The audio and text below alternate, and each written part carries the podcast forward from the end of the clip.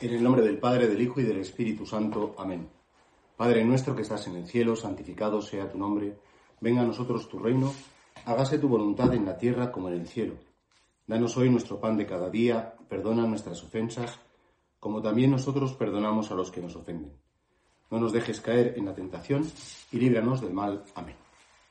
Bien, pues estamos ya en el tiempo de Pascua, pero mi intención es, si pudiera ser, continuar con estas catequesis desarrollar todo el credo. Y bueno, pues el tiempo dirá, si veis que es interesante, que os parece bien, y en la medida también de mis posibilidades, continuar haciendo estas meditaciones para repasar juntos pues el catecismo. Nuestra fe, su dimensión primero dogmática, en segundo lugar su dimensión de sacramentos, la vivencia de los sacramentos, después ver la moral y por último ver un poco la vida de oración. Después del artículo de resucitó de entre los muertos, el artículo siguiente es su Jesucristo subía a los cielos y está sentado a la derecha de Dios Padre Todopoderoso. Claro, ¿qué significa Jesucristo subía a los cielos? a veces, claro, por lo menos yo de pequeño, me daba la impresión de que Jesucristo, de hecho los cuadros que vemos es, Jesús sube como, como que eh, sube un ascensor ¿no? hacia arriba y que se queda como allí en una nube, eh, bueno, mirándonos desde arriba.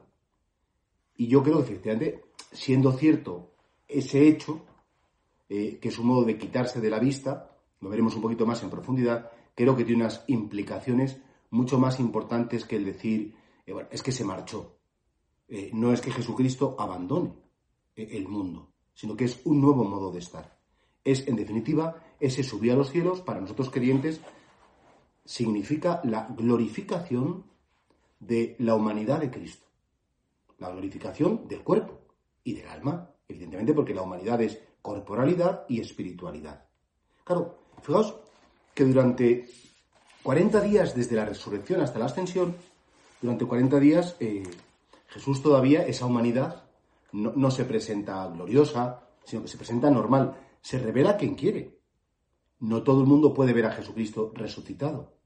Pero, dicho esto, a los que se revela, a los que se presenta, pues le ven normal, con las llagas, como, como se presentó a los apóstoles, pero no es del mismo modo, por ejemplo, que la transfiguración.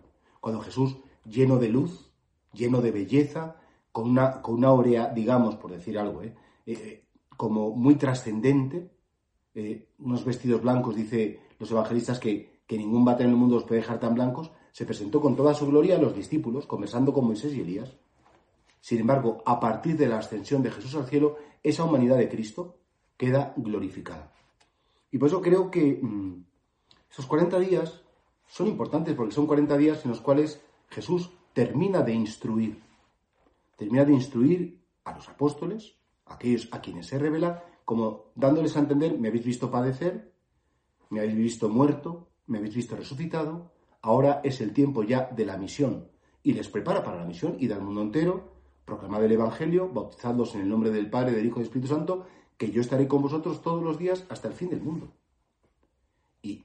son esos últimos momentos de Jesús con sus discípulos, cuando realmente ya como que remata, remata lo poco que me supongo le quedaría de decir, aclararía dudas y les haría entender que después Él ya no queda de un modo visible, queda de un modo invisible, pero les hace esa promesa del Espíritu Santo diciendo, bueno, no os preocupéis, cuando yo no esté en el sentido de visualmente, el Espíritu de Dios, el Espíritu de mi Padre Celestial, será quien se ocupe de todo. Esperad la promesa que llegará a Jerusalén.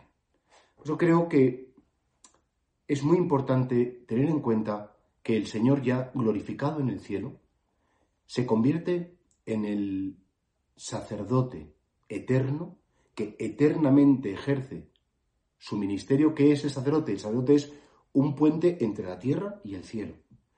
Pontifex, una palabra preciosa, ¿no? Pontífice. De hecho, al Papa se llama el sumo pontífice, digamos, el único pontífice, el único que ha construido un puente entre la humanidad y la divinidad, es la muerte y la resurrección de Jesucristo. Y sin embargo, nuestro sacerdote, dice la carta de los hebreos, penetró en el santuario, pero no en un santuario hecho por manos de hombres, se refería al templo de Jerusalén, sino a un santuario que es Dios mismo, al santuario de Dios. Sabéis que en el antiguo Israel, en tiempos de Jesús todavía también, eh, y siguiendo las instrucciones que Moisés recibe durante el éxodo de Egipto a Israel, él hace la tienda del encuentro, dentro de la tienda del encuentro estaba el santo, el, tabernáculo, los altares, el candelabro de siete brazos, el altar de los holocaustos, pero había un lugar especial que era el Santísimo, el Santa Santorum, el Santo de los Santos. Y ahí solo podía entrar una vez al año el sumo sacerdote para rociar con sangre ese propiciatorio que era la tapa del arca de la alianza. Bueno, en tiempos de Jesús ya había arca de la alianza porque desapareció cuando eh, mm, el, pueblo de Israel es desterrado. Aún así se seguía haciendo en ese espacio vacío y esa sangre que se hacía para el perdón de los pecados del pueblo, pues provocaba que Dios tuviera misericordia de su pueblo y le perdonara los pecados. Pues no, pues el autor de la carta de los Hebreos dice, ahora el sumo sacerdote ya no es un, un levita, ya no es un anás, un caifás, un señor de estos, sino que el sumo sacerdote es Cristo y ya no es la sangre de un cordero, de un macho cabrío, sino que ahora es la sangre del mismo Señor. Por eso a Jesucristo se llama el Cordero, el Cordero de Dios. Y Jesucristo es el sacerdote, Él es la víctima, y hemos insistido mucho en esto, y es el altar. Y por tanto, que Jesucristo ascienda al cielo es como esa mm, enseñanza definitiva de que tenemos un sumo sacerdote que ya está siempre intercediendo por nosotros. Los sacerdotes de la antigua alianza tenían que repetir el sacrificio de la expiación todos los años, muchas veces, porque se, sabía muy bien que la sangre de los animales no tenía más valor que un signo, un símbolo. Sin embargo, el sacrificio de Jesucristo es solamente una vez. Pero como Jesucristo tiene una dimensión humana, pero una dimensión divina, evidentemente ese sacrificio de Cristo abarca toda la historia de la humanidad. El antes, el ahora y el después. Y es un sacrificio que tiene una repercusión eterna. Y por tanto, no es que Jesucristo, yo por ejemplo cuando explico la misa, ¿no? La misa es la renovación incruenta del sacrificio de Jesucristo y por tanto, cuando estamos en misa, asistimos a esa entrega de Cristo, a esa muerte y resurrección de Cristo, y especifico. No se trata que Cristo muere y resucita tantas veces cuantas misas se dicen, sino que la única muerte redentora de Cristo, ese único sacrificio redentor, se hace presente en cada misa. Y creo que esto tenemos eh, que, ser muy conscientes que Jesucristo sube al cielo y entra en el santuario definitivo, en esa tienda del encuentro, que es la humanidad de Cristo, pero una humanidad ya glorificada, una humanidad ya exaltada, sentada a la derecha del Padre. Y por eso Jesucristo es el único mediador entre Dios y los hombres. No hay más mediadores. El único que intercede, el único que hace, que justifica, el único que hace que la vida de los hombres sea grata ante Dios, es Jesucristo. Fijaos que de María decimos que es medianera de las gracias. Hay una diferencia muy grande entre mediador y medianera, porque el mediador es el que realmente toca el corazón de aquel que tiene que derramar su misericordia. La medianera, que es María, intercede por nosotros ante el mediador. Claro. Y por eso hay una diferencia, nos dicen a veces la gente que no es católica. No, es que vosotros eh, hacéis igual a María que a Jesucristo. Le pedís cosas a María como a Jesucristo. No, no, no, no te equivoques. A María le pedimos que pida a Jesucristo. es lógico. O sea, el único mediador entre Dios y los hombres, el único sacerdote, el único que nos justifica, es Jesucristo con su sangre derramada. Él ha pagado el precio de nuestros pecados con su sangre y por tanto nosotros solo tenemos un sacerdote que intercede y que hace una ofrenda agradable al Padre y esa ofrenda provoca esa reconciliación nuestra con la divinidad. Entonces, ¿qué significa que Jesucristo está sentado a la derecha del Padre? Significa, en primer lugar, que participa el hombre completamente, en la humanidad de Cristo participa del poder, de la gloria de la divinidad. Ya no es, Jesucristo no es un subalterno, Jesucristo no es, como decía Arrio, un, un ser inferior a Dios como el demiurgo platónico, que el demiurgo sabéis que era como ese instrumento que utilizaba la divinidad para crear las cosas, para intervenir en el mundo. No. Jesucristo es verdadero hombre y verdadero Dios. Porque, repito, la naturaleza humana de Cristo está protagonizada por una persona divina. Jesucristo es una única persona divina, dos naturalezas. Una eterna, que es la naturaleza divina, una temporal, que es la naturaleza humana. Pues que Dios, que Jesucristo ascienda al Padre es que esa naturaleza humana queda integrada, queda incorporada y recibe la misma gloria que pueda recibir la naturaleza divina. Y eso tiene una grandeza importante. En segundo lugar, que con esta glorificación de Jesucristo queda inaugurado el reino de los cielos, el reino del Mesías. Claro, Jesucristo su anuncio es arrepentidos, convertidos, porque está cerca el reino de los cielos. Y de hecho hablaba también de que ese reino de los cielos está dentro de vosotros, pero ¿cuándo se pone en marcha? ¿Cuándo es coronado rey? ¿Cuándo las leyes de Cristo se promulgan y digamos como que entran en vigor?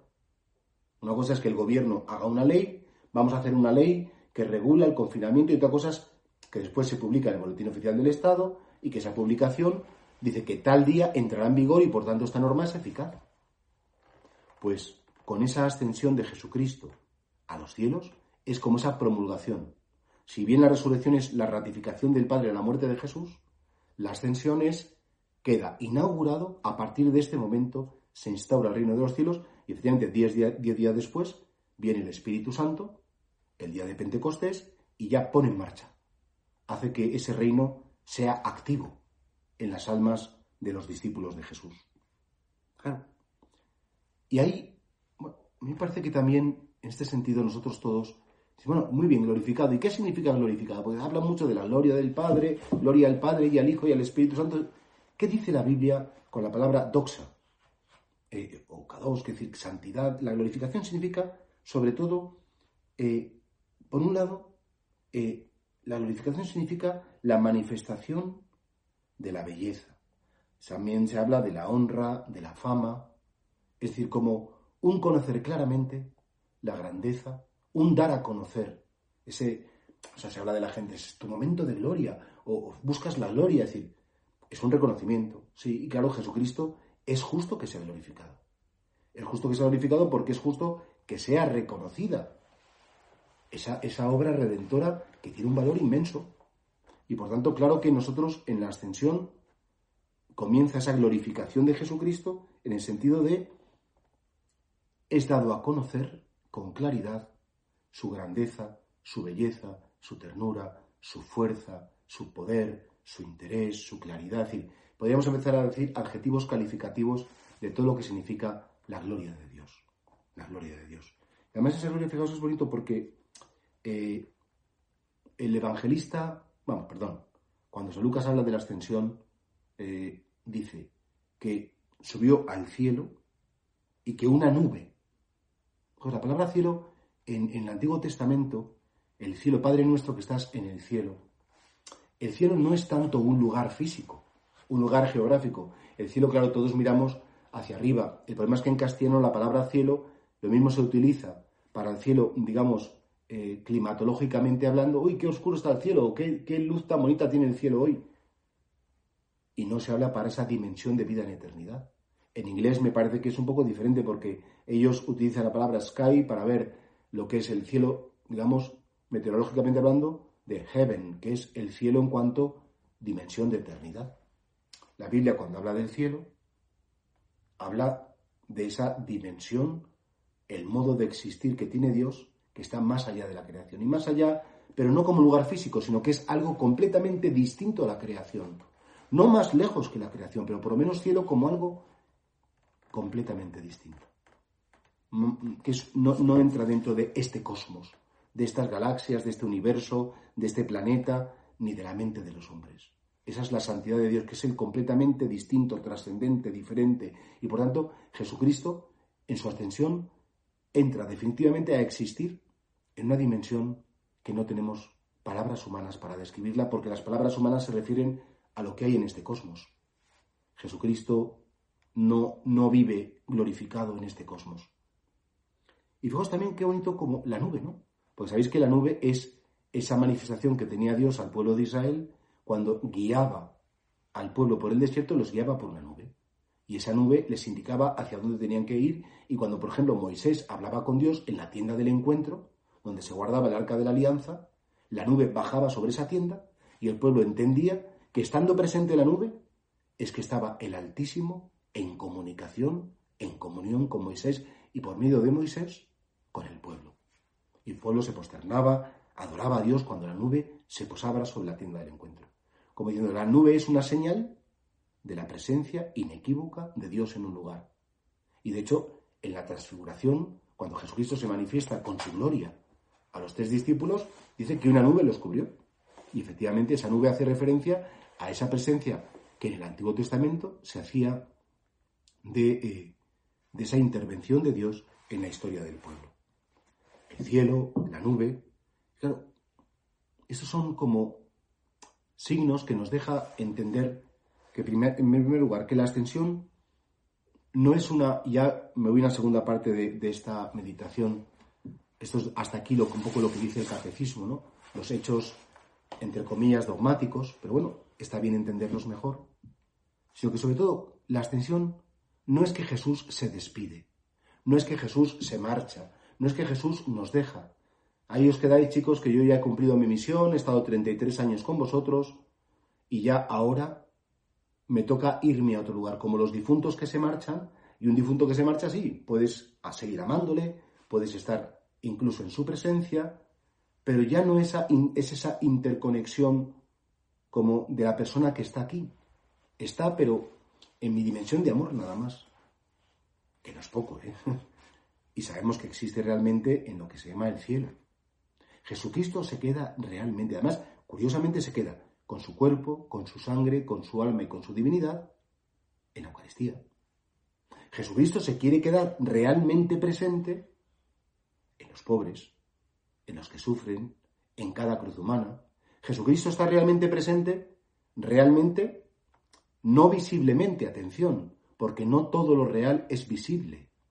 Cuando decimos que vemos a un Dios creador de todo lo visible lo invisible, hay muchas cosas invisibles que no por ser invisibles dejan de ser reales. El amor que tú experimentas por alguien es muy real, pero no tiene por qué ser visible, evidentemente.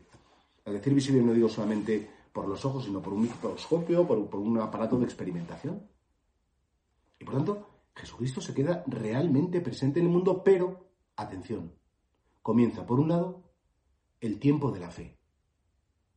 Cuando Él subió al cielo es porque Él quiere la fe. Qué fácil hubiera sido a Jesús decir, bueno, que me quedo aquí ya vivo, glorioso, me verán todas las generaciones, pasarán las generaciones, os iréis muriendo, pero yo seguiré en mi palacio de Jerusalén o en mi choza de Belén, donde quiera estar, y dirán, joder, un señor de 2000, de 2020 años, y, tiene un cutis de 30, y, fíjate, está ahí con las llagas y tal, y siempre es el mismo, y siempre ha estado. ¿Eh? Sería impensable, entonces desaparecería la fe, cuando la fe precisamente es la puerta del amor. Porque Jesucristo con nosotros no quiere una relación de imponer, no quiere una relación de obligar, Claro, cuando algo es evidente a los ojos, pues te tienes que rendir a las evidencias si no quieres ser tonto del todo. Sin embargo, Jesucristo es curioso que siempre Él no, no, no hace ver las evidencias, porque quiere que, que, sea una relación de amor. ¿Os imagináis una, una pareja que, que, le diga constantemente el amado al amado o la amada al amado, demuéstrame, dame la evidencia que me quieres, quiero que me lo demuestres, demuéstrame, dame pruebas de tu amor constantemente. Decir, mira, mi vida ya ha hablado de ti y estoy contigo, te acompaño, ¿sabes? Al final, entonces, cuando una persona pide tantas pruebas, es que no se lo cree. Es que no se sabe amada, es que duda del amor. Y el amor, cuando es auténtico, el amor da lugar a la confianza. Y si no hay confianza, no puede haber amor. Y por tanto, Jesucristo quiere marcharse para dejar lugar realmente a la fe, que la fe es la puerta del amor. Y a mí me parece esto maravilloso. A mí, claro que me gustaría que Jesús se hubiera quedado, pero comprendo que lo ha hecho, el, el no quedarse de ese modo visible, para que crezcamos en el amor. Para que esa relación, como muy purificada, muy purificada, sea una relación simplemente de amor. Y por eso creo que, en definitiva, con este argumento lo que yo os quiero transmitir es que en Jesucristo, pasión, es decir, muerte, resurrección y ascensión, son un único acto de amor en el que tiene que intervenir la fe. Un acto de amor de Dios por nosotros para provocar nuestro amor hacia Él, que es lo que nos salva el amor, el amor de Dios en nosotros y nuestra correspondencia a ese amor. Hablábamos ayer de la justificación. Y por tanto, claro, de hecho, en la misa después de la consagración. Así pues, Padre, celebrar ahora el memorial de la pasión saludada de tu Hijo, de su admirable resurrección del lugar de los muertos y de su ascensión a los cielos. Es decir, eh, eh, eh, sobre todo San Pablo, es San Pablo y luego el Evangelio de Mateo, ellos hacen ver que resurrección, ascensión, eso mismo. Es un mismo acto, un único acto salvador que se despliega en el tiempo. Y de hecho, pues ya San Juan es el que añade a ese dato que también la muerte en la cruz es la glorificación de Cristo. De hecho, en el Evangelio de San Juan dice, ahora glorificado el Hijo del Hombre. ¿eh? Evidentemente, y se refiere a su, a su, muerte gloriosa en la cruz, ignominiosa pero gloriosa. ¿Por qué? Porque en Cristo ese acto de amor al Padre y ese acto de amor a la humanidad, ese fundir el amor a Dios con el amor a los hombres, ese unificarlo, que sucede en la cruz, sucede en la resurrección y sucede también en la ascensión, con lo cual la ascensión de algún modo perfecciona, es un modo de hablar, ¿eh? perfecciona lo que comienza en la cruz. Y el sacrificio de Cristo queda completado, el acto de amor de Cristo queda perfectamente completado cuando Él desaparece de nuestra vista para invitarnos a relacionarnos con Él por medio de la fe. ¿Claro? Y por tanto, es, era necesario que el Señor eh, desaparezca de nuestra vista en el sentido este. La, ascensión, yo la entiendo y creo que todos la entendemos como un acto, primero, grandísimo de amor de Dios, segundo, como un acto grandísimo de confianza en los hombres, porque de algún modo nos entrega a nosotros y deja a nuestra decisión su buena noticia su salvación, lo que Él ha hecho, que es impresionante, nacer, hacerse hombre, crecer, predicar, curar, enseñar, morir por nosotros, resucitar y ser glorificado a la derecha del Padre, todo eso es como una bomba atómica de amor que puede explotar y, llenar de amor al universo, nos lo deja a nosotros que lo administremos. Se lo ha entregado a la Iglesia. Eh, eh, a los apóstoles y a los sucesores de los apóstoles y a los presbíteros y a los padres de familia y a los catequistas y a cualquier persona que esté dispuesta a anunciar que el reino de Dios está ya aquí. Y no te digo nada a los sacerdotes, por ejemplo, que administramos los sacramentos. Saber que yo entrego el cuerpo y la sangre de Jesús. Saber que yo cuando yo bautizo estoy siendo el instrumento para que Dios entre en esa alma y toda la fuerza del amor de Dios de la resurrección suceda en esa alma. Y por tanto, claro, la ascensión de Jesús al cielo es una gracia impresionante. Es una gracia que nosotros, claro, entender, entenderlo, lo entenderemos al final de nuestra vida. Y por tanto, no te quedes con, esa idea de qué pena, ojo, los apóstoles tuvieron la suerte de verle, de hablar con él, le vieron la cara, el timbre de su voz, qué suerte porque comieron con él. Y dices, bueno, pues, yo tengo mucha más suerte que los apóstoles. Porque en definitiva, a mí todo eso, por la gracia del Espíritu Santo, lo he conocido, pero además que yo tengo el sagrario. Es que yo tengo ya la revelación en la Sagrada Escritura y además interpretada por el magisterio, por los padres de la Iglesia, por las vidas de los santos. Yo me considero muy afortunado. Me ha tocado vivir el tiempo en el que Jesucristo ya no está visualmente presente, pero está físicamente presente, realmente presente, en los sacramentos, repito, en la escritura, en la, en la cruz de cada ser humano, y me puedo encontrar con él con mucha más facilidad con la que se encontraban los apóstoles. Voy a ver al maestro, pues me voy a la iglesia, y voy a un sagrario. Voy a hablar con el maestro, me pongo a hacer oración y sé que está conmigo. Y no es como un ejercicio de sugestión, no es un decir, bueno, sí, me voy a imaginar un ejercicio de fantasía, de imaginación. No. La cruz es el trono donde Cristo ha querido comenzar a reinar y ahí comienza su reinado en la cruz. Ese reinado es aprobado por el Padre de la Resurrección y ese reinado comienza a funcionar, es como promulgado en el misterio de la vida de Cristo, que es el misterio de la ascensión a los cielos y quedar sentado a la derecha del Padre. Y ahí, bueno, pues cada uno tiene que, que aprender a preguntarse, Señor, sabiendo tantas cosas de ti, ¿cómo es mi relación contigo? Sabiendo que yo no necesito verte. Yo, la, gente dice, me encantaría que Jesucristo se me apareciera. Y digo, pues a mí no, no me hace falta que se aparezca. Ya lo tengo en el sagrario. No, esa gente que tiene revelaciones y que ve a la Virgen y que ve a la... Eh, dices, bueno, pues vale. Sí, es verdad que Santa Faustina Kowalska, pues tuvo esas revelaciones de la Divina Misericordia. Es verdad que a San Antonio de Padua, pues, pues el niño Jesús lo tenía en sus brazos, hablaba con él.